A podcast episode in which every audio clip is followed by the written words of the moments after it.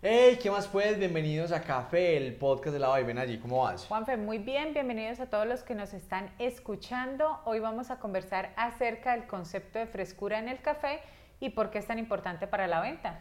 Vamos a hablar de este tema porque cuando probamos cafés fuera del país y que conocemos la finca, conocemos el caficultor, conocemos el origen y tenemos como una fecha de tueste cercana, probamos estos cafés y nos saben muy diferente. Entonces, vamos a hablar de por qué puede suceder esto. Y la primera pregunta que te tengo es, ¿qué tipos de frescura existen en el café? Pero antes los quiero invitar a que se suscriban al canal de YouTube si nos están viendo o si nos están escuchando, se suscriban a Apple Podcast, a Amazon Music o Spotify. Nayi, hay dos frescuras que tenemos que tener en cuenta en el café. La primera frescura, que es como la más común, es la frescura de tueste, que es la fecha cuando se tostó el café y la segunda, que no es tan conocida, es la frescura de cosecha.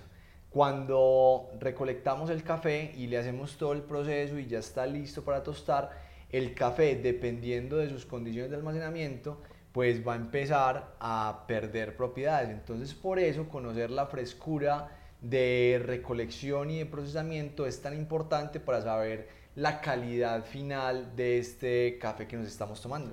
Me, me, haces acordar tú de cuando estuvimos en Alemania visitando una de las tiendas de café que más vende café tostado en, en Alemania y vimos como el café verde que tenían, porque estaban recién tostando el café, es cierto, pero cuando vimos los bultos de café y tuvimos acceso a ese café verde, pues realmente ya estaba súper decolorado, ya casi que estaba, era blanco, les preguntamos si ya llevaba más de año y medio en la tienda sin tostarse y pues obviamente ha pasado muchísimo tiempo entre que se cosechó y se va a tostar y si bien está recién tostado, pues no está recién cosechado y la experiencia sensorial cambia totalmente.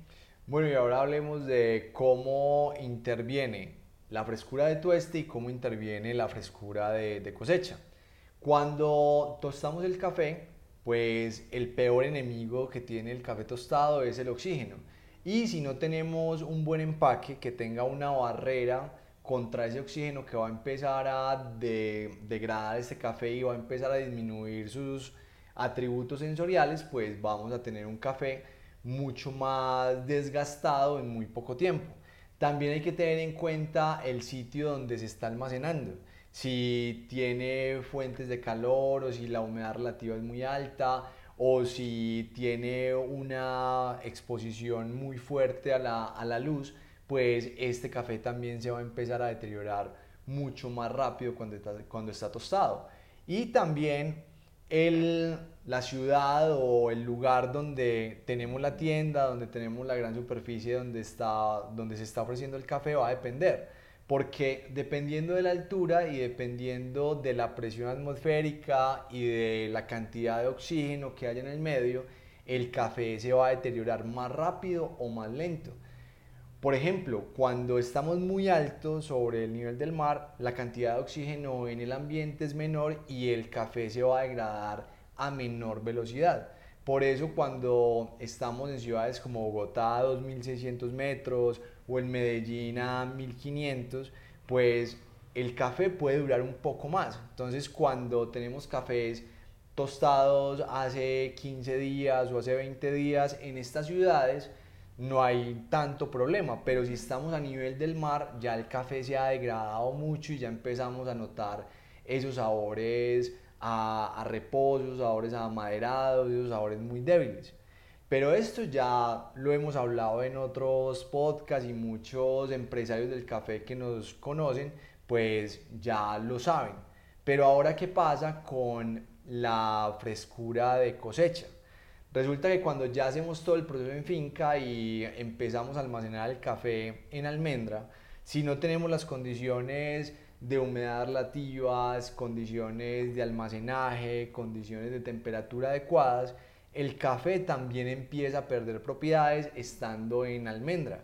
Y ahí es cuando pasa lo que nos contabas que vimos en Alemania, que el café se empieza a reposar, se empieza a decolorar y empieza a perder muchas propiedades. Entonces así lo tostemos y lo consumamos al día siguiente, ese café ya ha perdido muchas de sus propiedades.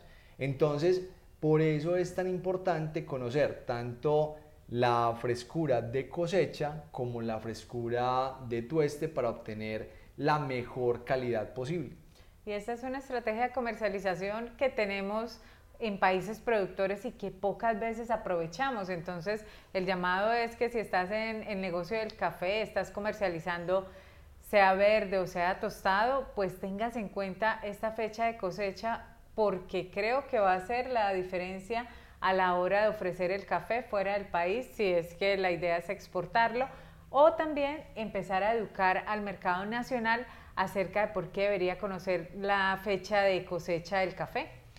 Con nuestros clientes en Estados Unidos y Canadá, este ha sido un gran diferencial porque muchos de ellos nos dicen, hemos comprado cafés de las mismas regiones de donde nos envían el tostado, pero no sabe igual cuál es su secreto. Y el secreto es que nosotros máximo utilizamos cafés de un mes de cosecha. En cambio, cuando compran café verde en los lugares ya de, de destino, ese café puede tener perfectamente seis meses, ocho meses, un año, en el caso de Alemania, año y medio.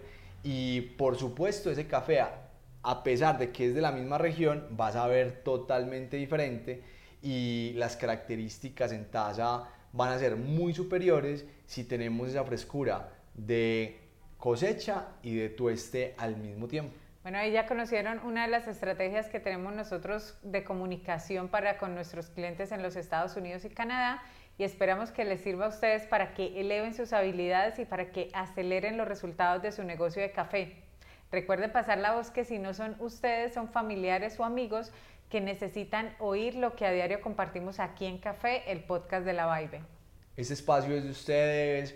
Ahí tienen el cajoncito de los comentarios para que hagan sus preguntas, para que comenten si quieren que desarrollemos un podcast en un tema particular, ahí están abiertos todos los canales y recuerden suscribirse en cada una de las redes sociales para seguir en contacto con ustedes y seguir compartiendo y conversando con ustedes los temas empresariales alrededor del café. Que estén muy bien y que tengan muy felices cafés. Chao.